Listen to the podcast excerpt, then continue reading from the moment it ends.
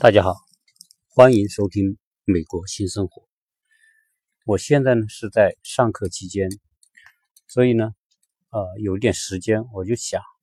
我这一期要录的节目跟我的上课是有关系的。我在这边上课已经几个月了，我很想把我在上课时候的一些感受跟很多的听友做分享，因为我的听友里面有好多就是说在。呃，年龄比较大，然后想到美国来读书的这种情况，那么对于这我们这种年龄比较大来美国读书的情况，呃，到底会面临什么样的问题？在我们来之前，可能不一定会想象得到。那么来了之后，亲自参加这个上课之后，那么这种感受，我觉得很值得跟听友们分享。因此呢，这一期呢，我就想谈谈这个美国的大学上课。呃，不是一件特别简单的事情，这是我想说的啊，最直接的观点。为什么呢？因为很多时候我们申请 F 一，实际上申请 F 一啊是还是比较容易的。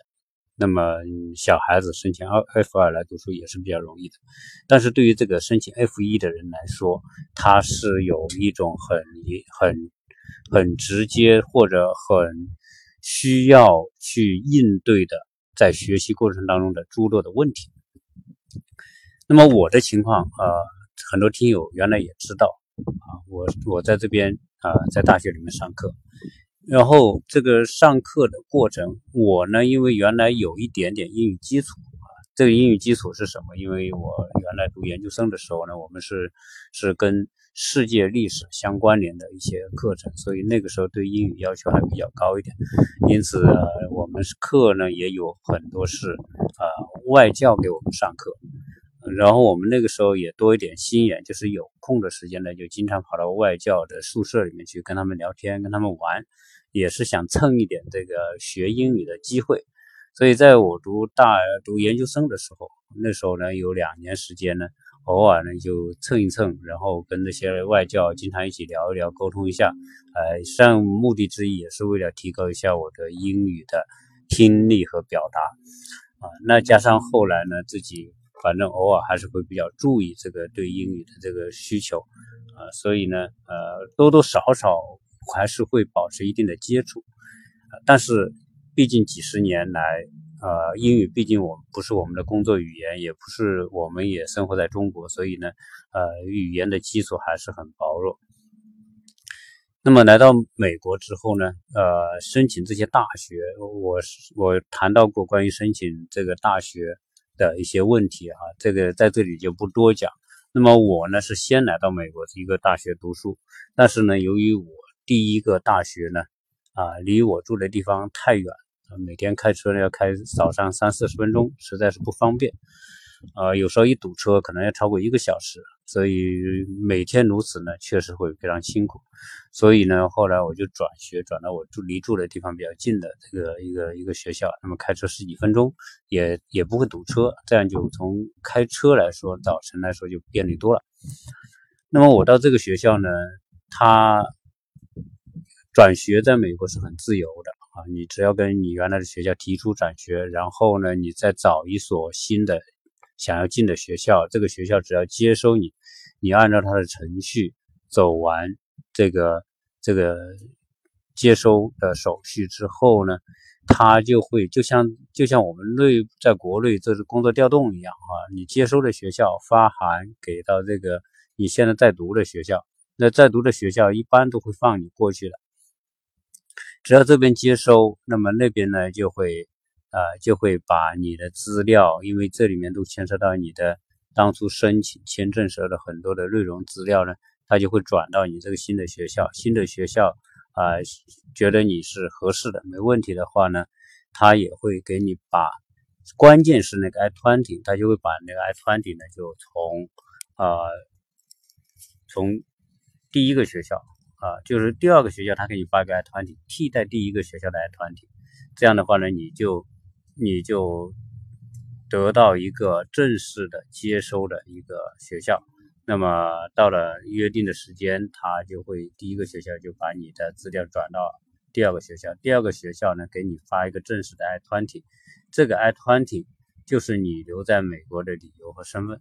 那么你拿到这个 I-20，然后去到时间，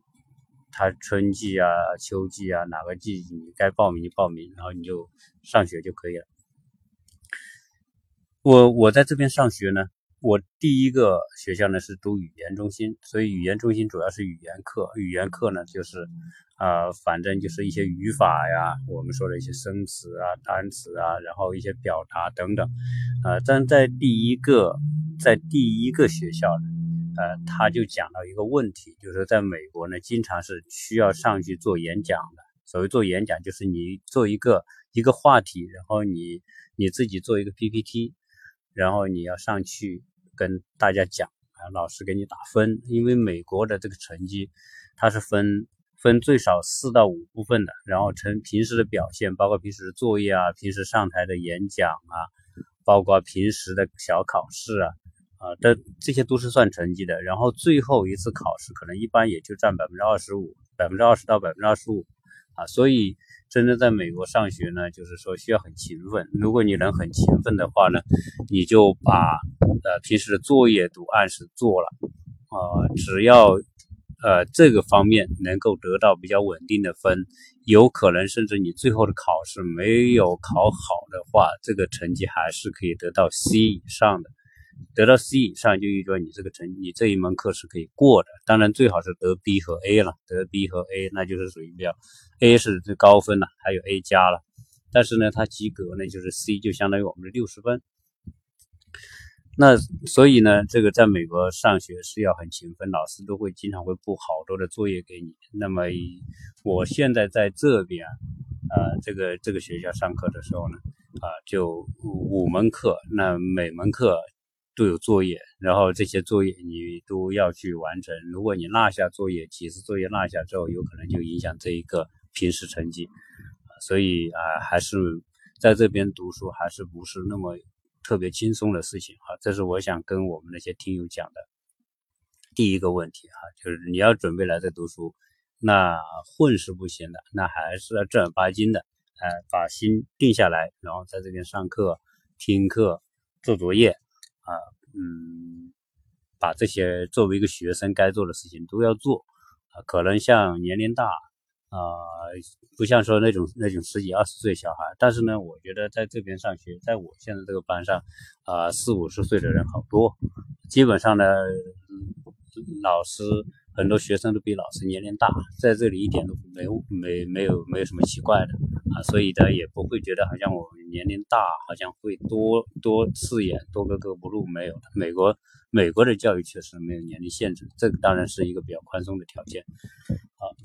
那么讲讲第二个关于在这边上学，我们最大的问题是语言问题，这个也是我想跟我们的听友啊说的。在美国上学呢，我们当然，比如说我们原来的那那点英语基础，除非是说你在国内的时候英语其实特别棒，所谓特别棒，棒到什么程度呢？就是你可以跟你的词汇量很多，然后呢，你的语感很好。所以我现在对语言的理解越来越越多越深刻，就是对一个语言的理解，往往它它是一个综合的因素，比如说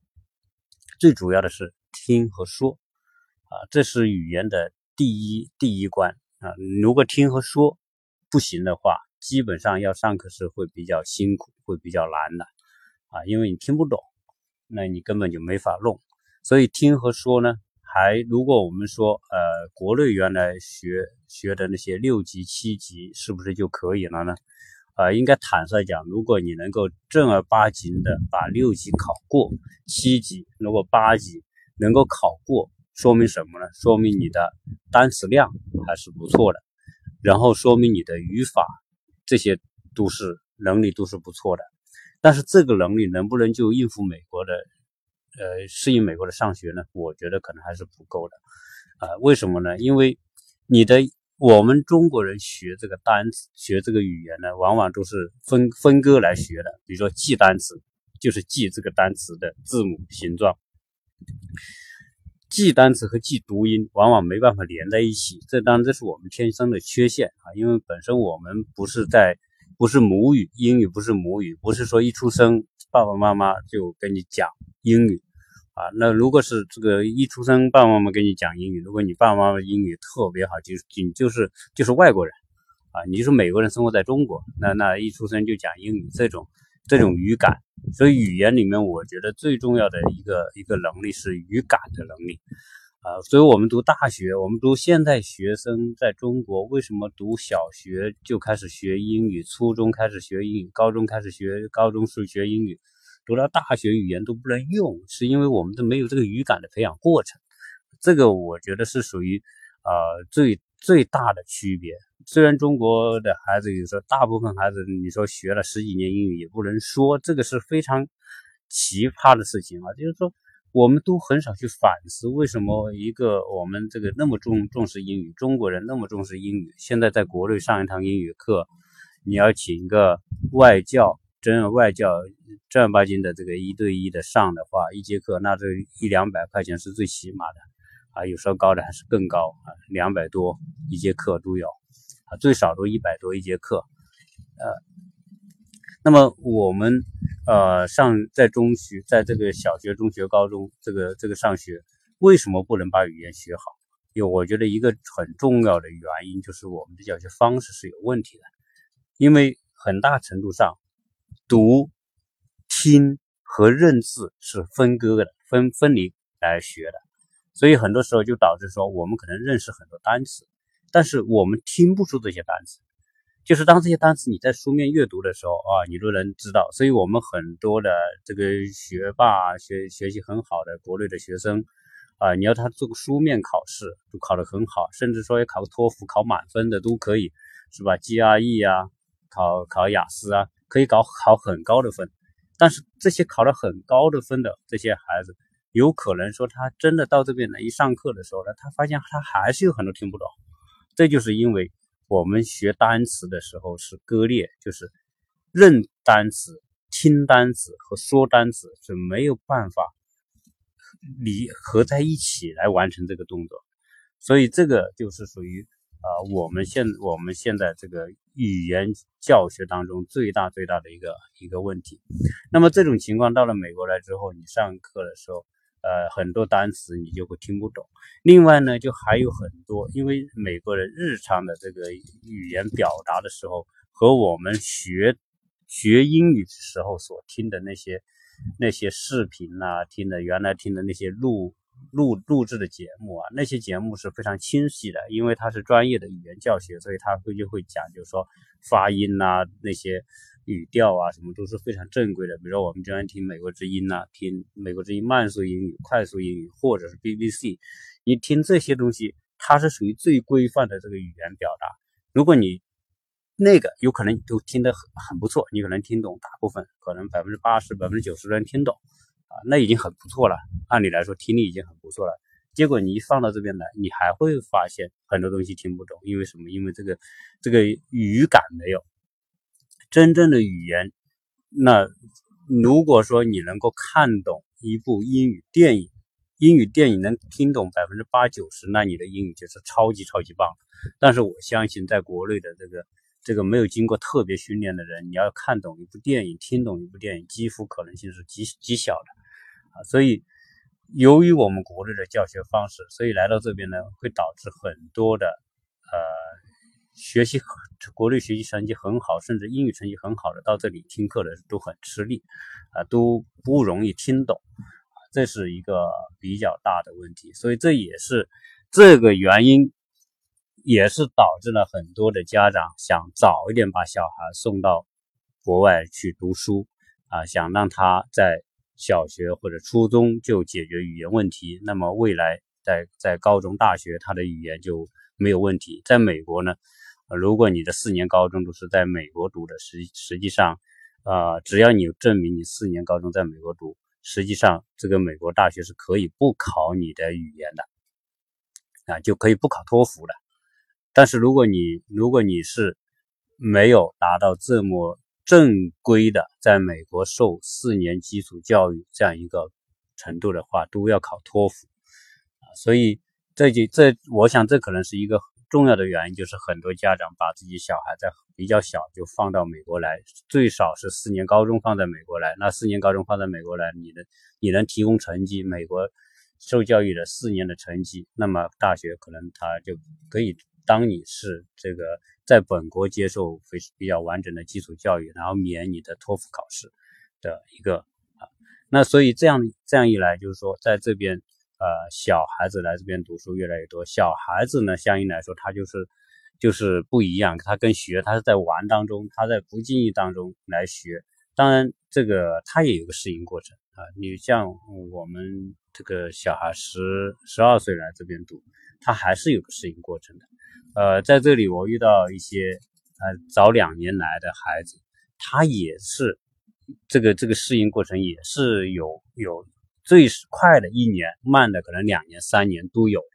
啊，所以这个当然只是小孩子，他比我们要还是要容易一些，毕竟这个他的很多东西啊，这个柔性，他在学东西的时候的这个这个柔性大一些，我们是已经很完全固化了，所以要学东西变得更难。好，那我们现在在这里读大学的时候呢，我在这上课啊，上课呢，我第一堂课来这上，因为我在这边就改专业了。改设改跟设计相关的专业，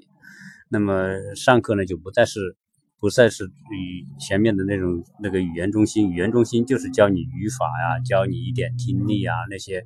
啊，很多人在这里学语言中心就 ESL 语言中心学了两年三年也没有太多长进，因为这个是对于成年人来说固化之后，除非自己特别刻苦努力的话啊，要要不然也没太多长进，所以后来我转这边来。转这个这个专业课来上，结果一上专业课就发现这个完全不是一回事啊！我在语言中心上课的时候，老师还是比较正儿八经的，尽量吐词清晰，讲的慢一点，是他知道你们这是来学语言的，所以呢，他会照顾大家的情况，就讲慢一点，大家尽量让大家听懂。结果到了专业课就完全不同，专业老师他才不管你这个语言行不行，因为为什么？因为你既然选了他的课，他就当你是你的语语言能力是可以的，你就。所以在你的同学里面，很多都就是本国人，就是美国人啊。他们说话那一来，我我顿时都是懵的啊，因为他都说话就是像连珠炮似的，像机关枪似的。而且这个机关枪还不是普通的机关枪，打几下停一下，打几下停一下，他就连着打，一句话说好长好长好长好长。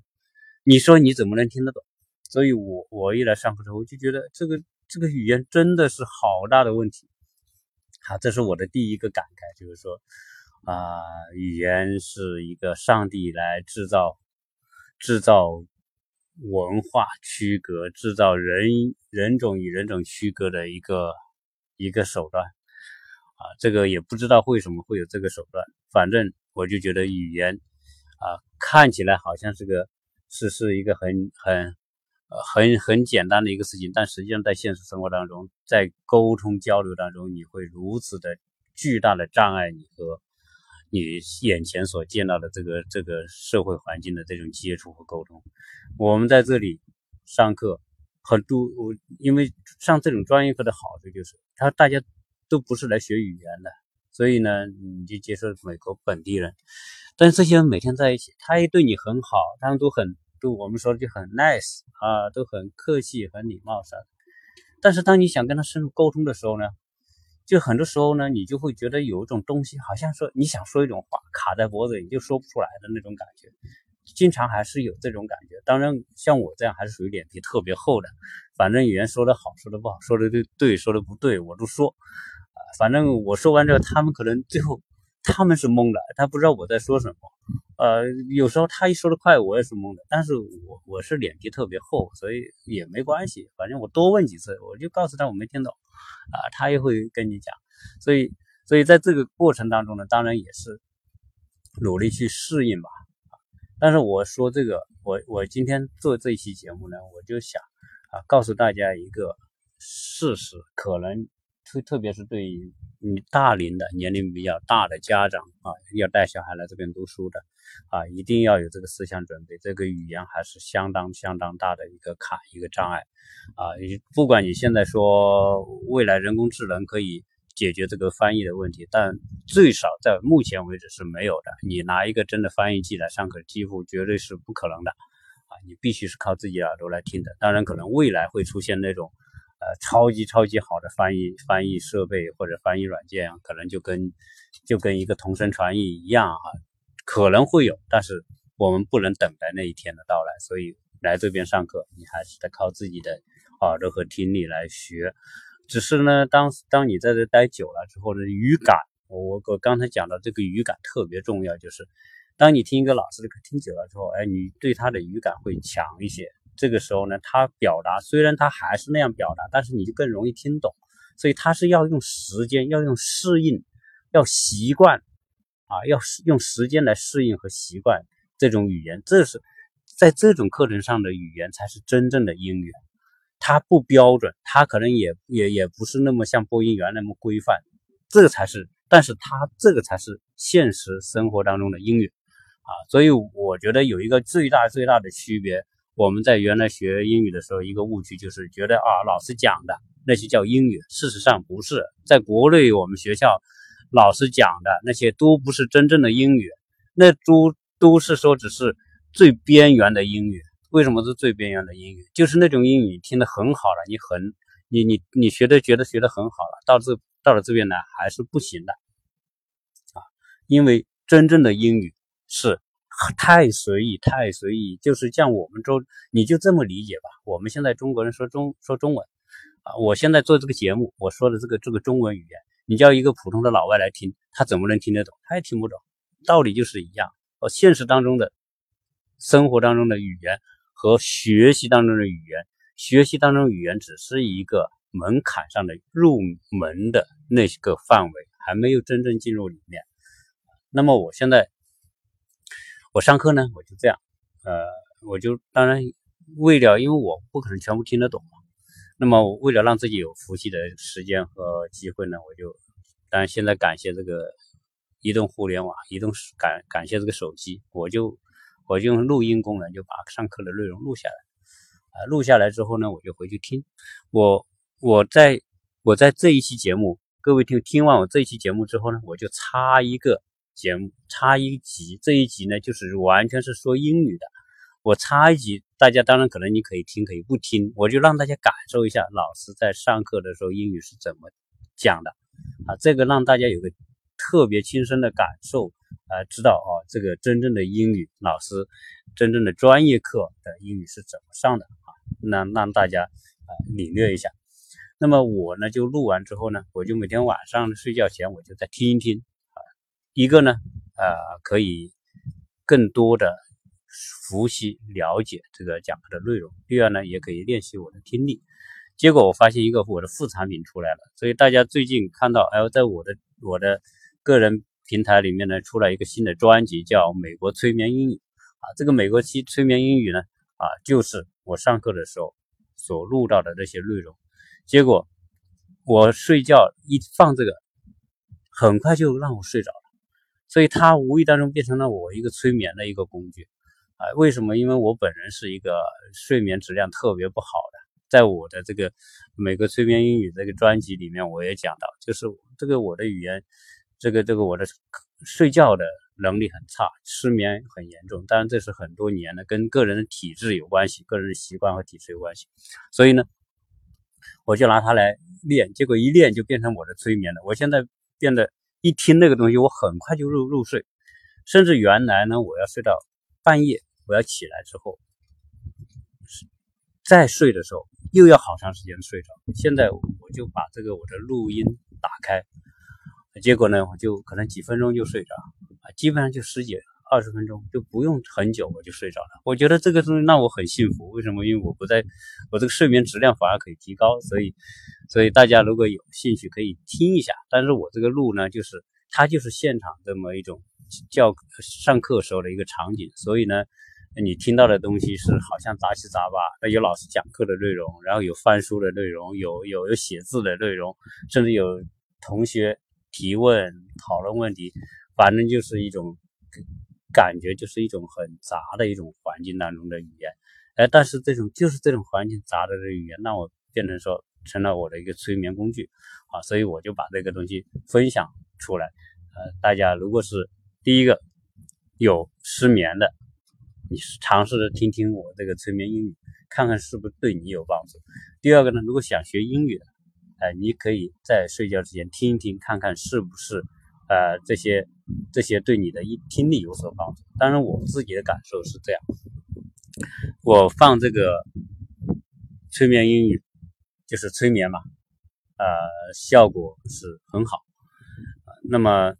所以。所以这个呢，我就会把这些这些我上课的一些内容呢，我就不停的往上面放。反正这个呢是一个我的一个副产品，也不求大家会怎么样去那个。但是呃，我看还是有不少人听啊，可能有可能说在中国呃焦虑的人比较多，有压力的人比较多啊，有想来美国的人比较多，想提高语言的人比较多，所以还有不少人啊会点击啊。我想呢，这个啊。全当是个副产品吧，反正这个我也不是我特意去做的节目啊，所以呢，呃，可能你听到的是一些，就是一种一种一种录音的状态好，那我这讲到这个这个问题之后，我再再回过头来讲，呃，对于很多家长，那么想带小孩来这边读书的，那么还是有个思想准备哈，嗯，语言上还是还是要呃会有比较大的障碍。而且在这里呢，学校呢是非常认真的，啊，这个不像我们国内的成人上课那么随意，他这边上课就是他的整个考核体系是比较严格的。这个我在不同的学校，他跟你讲的规则都是一样的，其中有几个很重要的规则，不能抄袭，就你做作业你做，你不能抄别人的东西。呃，不像在国内的，这这我们有些专家、有些教授都抄别人的论文，然后发表，最后被别人披露出来。现在在美国呢，它有一个有很多软件，它可以搜出来。比如你你你你一段在在你的作业里面某一段东西写的很好，那老师觉得不相信你能写好，他就把你这一段内容呢，就放在网上去搜。一搜就可以搜出来哦，这段文字原来出自于哪里？如果一旦你被发现说你的这段文字是抄别人的文字，你没有注明出处，所以你可以在做作业的时候，你可以引用别人的东西，但是你必须注明出处。当然，在一个作业里面，或者你要写一个论文什么，它会有规定，你引用的内容不能超过多少。你超过了多少之后，那那也不是，那就变成不是你在做作业了。所以呢，它都有很多的限制。一旦这个作弊，在美国呢，作弊，呃，原来好像我提到过这个问题，就是在美国学习，不管你是搞研究干嘛的，作弊是件严重的信用问题。嗯，一旦有作弊被被披露或被查到，啊，是是在美国就会很难混的。所以在这边学习，为什么会会需要你自己全身投入呢？因为他很多作业必须你自己去完成，你不能够。你不能够去抄一抄，然后就应付这个，这个不可以的。当然，你宁愿说你不会啊，你就慢慢找老师，慢慢弄弄懂，然后你再交这个作业，好过你去抄，然后去应付。这个当然在美国也是啊，一个一个跟中国不同的地方啊，所以他在很多规则上，他每一堂课都会讲的非常清楚，不像我们在国内上学，你像在上大学的时候，好像没有我我不知道现在的大学怎么样，但原来我们上大学。没有老师说啊，做作业、写论文该怎么引用这些呃别人的这个材料啊，这规范呃以前我们是没有，但是现在的美国大学第一堂课就会跟你讲清楚，必须诚实，必须呃你你不能够有任何的抄袭、作弊、舞弊的这种行为啊，这个而且甚至他有些严重的就是违法的，所以这个是。呃，我想呢，呃，跟大家分享一下这边关于语言，关于我们嗯这种家长来这边读书，那么可能会遇到的一些问题。这些问题呢，呃，如果是正在申请当中的，或者未来想申请的，我想如果这方面的问题呢，还是呃，我现在所做这个内容呢，就是让让你分享一下我的感受。当然可能。每个人都不一样啊，有些人可能适应能力特别强啊。那么，呃呃，我接下来呢就会呃在下一个题目里面，呃下一集里面呢，我就放一段这个这个英语啊。如果当然，如果你听那个美国催眠英语的话呢，你就会听得到啊他的英语的上课的这种状况。但是呢，有很多人可能不一定听那一集的话呢，我就放一集放在这个啊我的这这个美国新生活的专辑里面啊，让大家去感受一下。好，那么我这个美国新生活走到现在呢，也也已经第五十期了。那么感谢大家的一路陪伴和支持，我也很需要大家在点赞、在留言啊、在打赏这方面啊来支持我，让我能够有更大的动力、更多的东西和切身的感受跟大家去分享。感谢大家收听。